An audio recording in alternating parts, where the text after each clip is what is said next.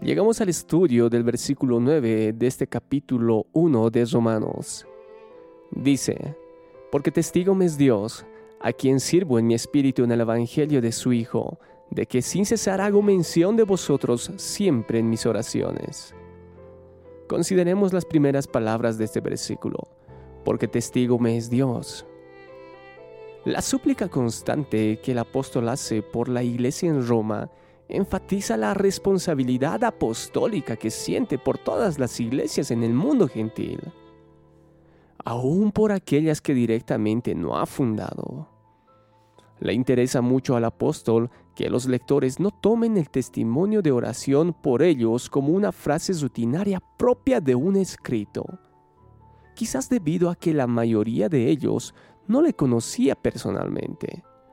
Pablo aquí invoca al Señor como testigo de su amor e interés, sincero hacia sus hermanos y hermanas espirituales en Roma.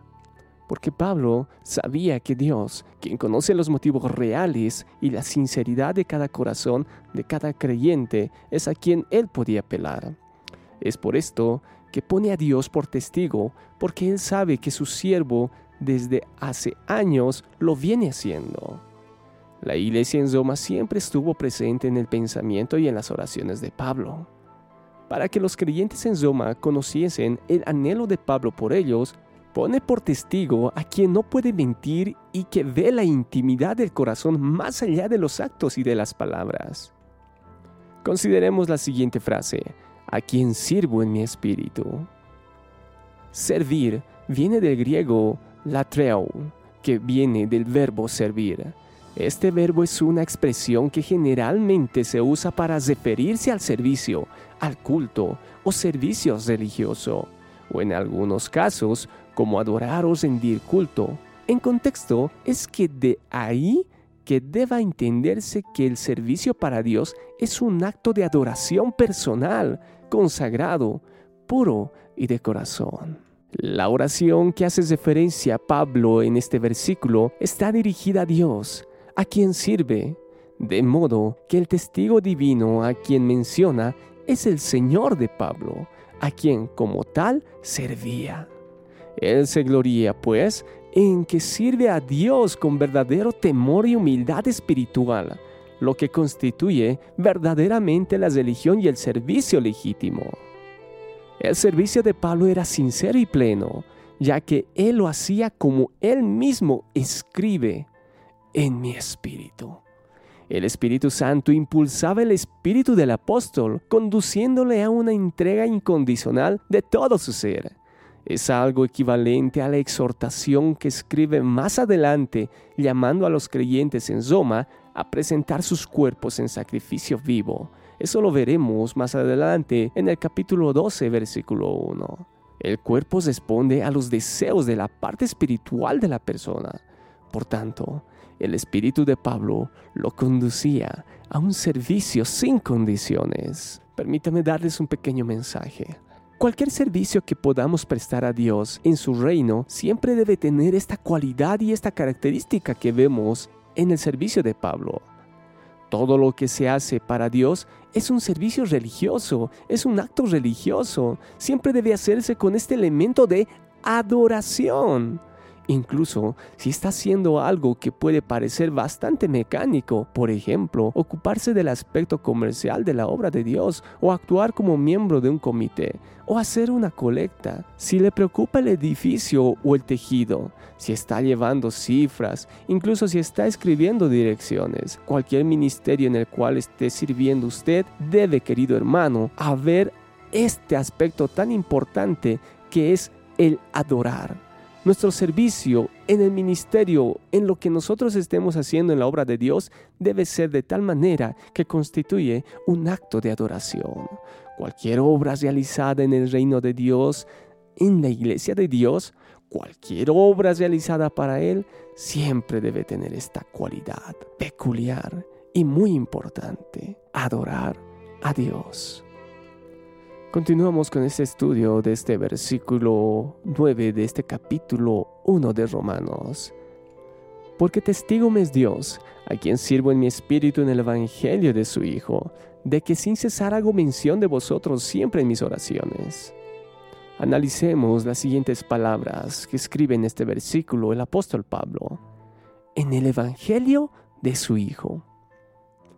Pablo, al proclamar el Evangelio, por cuyo mensaje los gentiles conocían al Salvador, participaba con toda su personalidad, intercediendo desde la intimidad de su espíritu por quienes habían sido ganados para Cristo.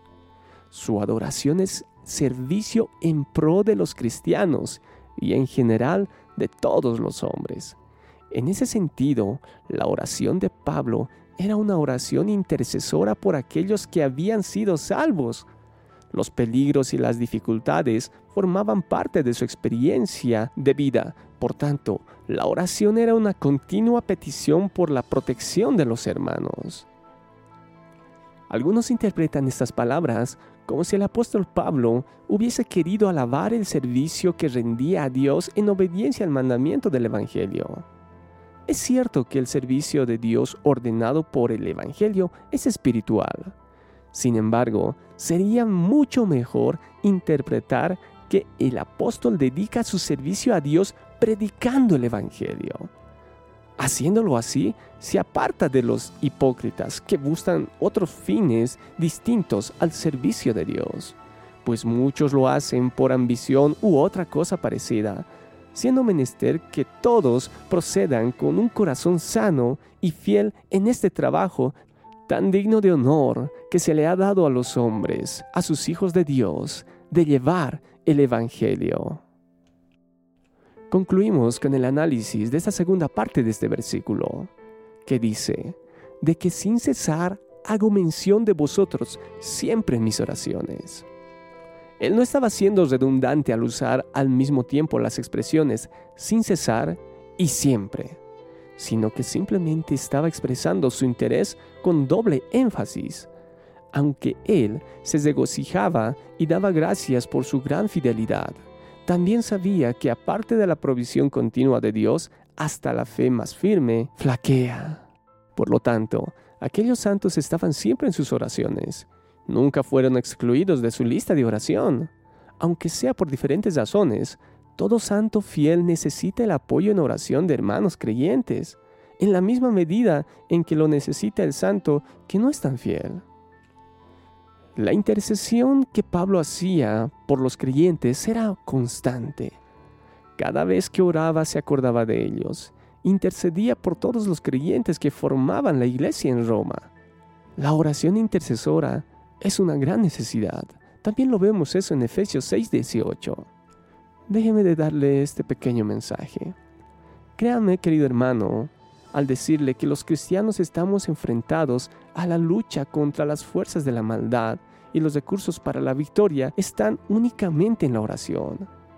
Las fuerzas provienen también de Dios y el creyente buscará ese recurso de poder mediante la oración de dependencia. Es Dios el que esfuerza al creyente, porque es Dios quien da las fuerzas. Dice, Él da esfuerzo alcanzado y multiplica las fuerzas al que no tiene ningunas. Isaías 40:29.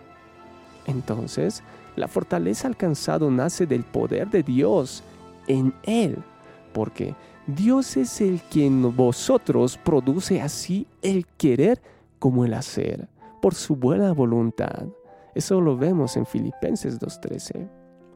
Una ilustración interesante es el modo en que el pueblo de Israel consiguió la victoria frente a Amalek, por medio de la oración intercesora de Moisés. Eso lo vemos en Éxodo 17 del 8 al 16. Las fuerzas personales son un fracaso ante los enemigos más poderosos que son las huestes de maldad en las regiones celestes, a no ser que actúe en todo la fuerza de Dios.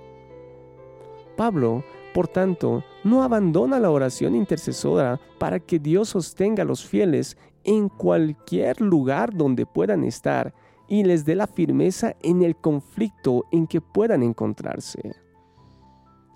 Pablo está refiriéndose a la oración en general, que en ocasiones será una oración de súplica, aunque aquí podría considerarse más bien a ambas como una misma cosa. Es decir, la oración continua debe ser una oración de súplica. La oración debe ser practicada continuamente. Se trata de una oración incesante. Cualquier asunto de la vida cristiana debe ser tratado en oración, mucho más cuando se trata de buscar la protección y bendiciones divinas sobre la iglesia.